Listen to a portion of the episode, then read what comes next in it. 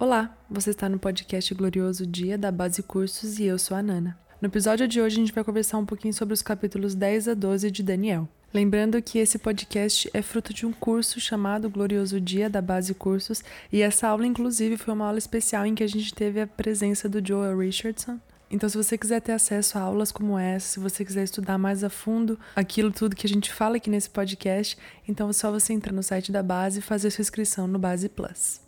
Bom, então vamos lá. Hoje a gente vai estudar a quarta visão de Daniel.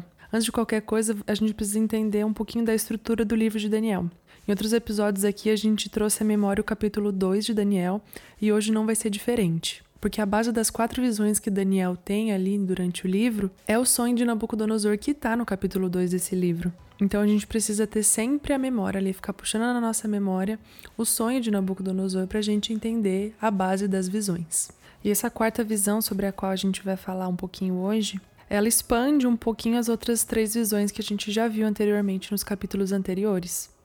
Então ela lida com o tempo dos últimos dias, né, no fim, lida com a grande tribulação e o tempo ali de atuação do anticristo. E é interessante perceber que Daniel inicia o capítulo 10 demonstrando pra gente, servindo até de exemplo, o seu comportamento de se humilhar e jejuar e orar, que esse é de fato né, o, o comportamento que nós, como mensageiros, devemos ter. Que o comportamento de Daniel sirva de exemplo para nós, né, para carregar a mensagem do fim, para carregar a palavra do Senhor, o seu plano, Daniel se humilhou, jejuou e orou.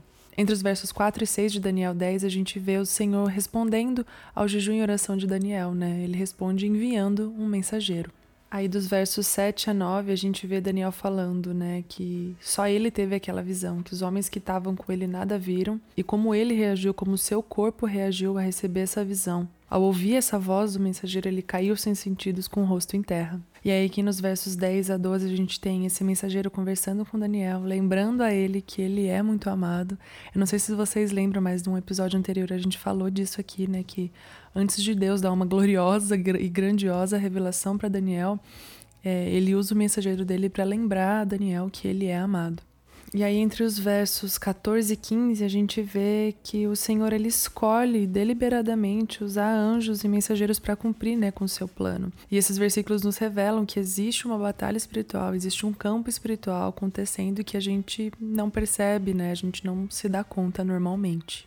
E no verso 14 a gente tem a convicção né, e a clareza de que essa mensagem, é, essa visão que o mensageiro está trazendo para Daniel é de fato sobre os últimos dias. Né? Ele usa essa expressão para dizer a Daniel que a visão é sobre dias ainda distantes, sobre os últimos dias. E aí, dos versos 20 a 21, a gente vê ali falar sobre os principados, sobre o príncipe da Pérsia, da Grécia e sobre o Miguel, que é príncipe sobre a nação de Israel, né?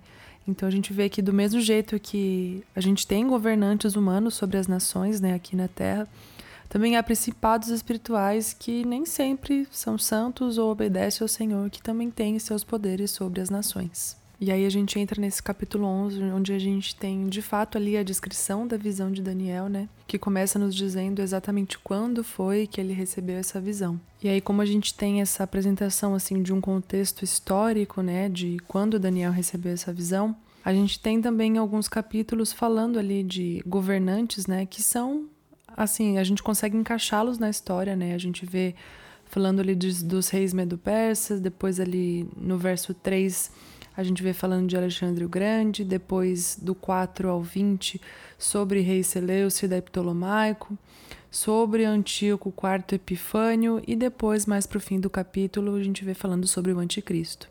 E esses governantes citados aqui são interpretações feitas né, por comentaristas e grandes estudiosos que conseguem encaixar historicamente eles nos acontecimentos desse capítulo. E no livro de Daniel a gente tem duas pessoas que são grandes representantes ali do anticristo, né? O primeiro é Nabucodonosor e o segundo é Antíoco Epifânio. Inclusive, o trecho né, do capítulo 11 em que fala sobre o governo dele é possível até a gente interpretar como é, profecias a respeito mesmo do próprio anticristo. A gente vê também no capítulo falar sobre a abominação da desolação ali perto dos versos 30 a 31. E é preciso lembrar que a abominação da desolação é um evento de extrema importância no fim, né? Ele é o evento inicial à grande tribulação. E até o início do capítulo 12 nos lembra o que é a grande tribulação, né? Que é o pior momento de dor e sofrimento que já aconteceu na história da humanidade. Esses acontecimentos muito chocantes mesmo, né, da grande tribulação, eles deveriam de fato é, mover o nosso coração, né? Até na questão de de ter um posicionamento missiológico, de nos preparar para esses acontecimentos que vão vir no futuro. A gente não tem como pará-los, então o nosso papel é se preparar para aquilo que virá. E saber que com tudo isso os judeus vão sofrer novamente nos faz lembrar, nos faz lembrar do Holocausto e perceber o quão, o quão falha a igreja foi naquela época, durante aquele período. E isso abre os nossos olhos para que o nosso comportamento seja completamente diferente do que foi no passado. E para encerrar, no capítulo 12 a gente vê o mensageiro dizendo a Daniel para ele selar e fechar o livro, porque todas essas revelações vão acontecer somente no fim e que essas revelações vão fazer com que as pessoas é, meditem né, de um lado para o outro no livro de Daniel, estudando, buscando sabedoria e conhecimento sobre esse livro e sobre os acontecimentos do fim. É, e muitas pessoas né, que vão se dedicar à leitura de, desse livro, a, a estudá-lo, é, elas vão viver o estilo de vida de Daniel, de jejum e oração, é, buscando meditar nessas palavras para crescer em conhecimento e com o objetivo de preparar a igreja para o momento mais difícil da história. Então é isso, essa é a mensagem do precursor em Daniel 10 a 12. Lembrando que se você quiser estudar mais a fundo sobre esses temas junto com a gente, é só você fazer sua inscrição no Base Plus no site da Base. Então é isso, até o próximo episódio e Maranata!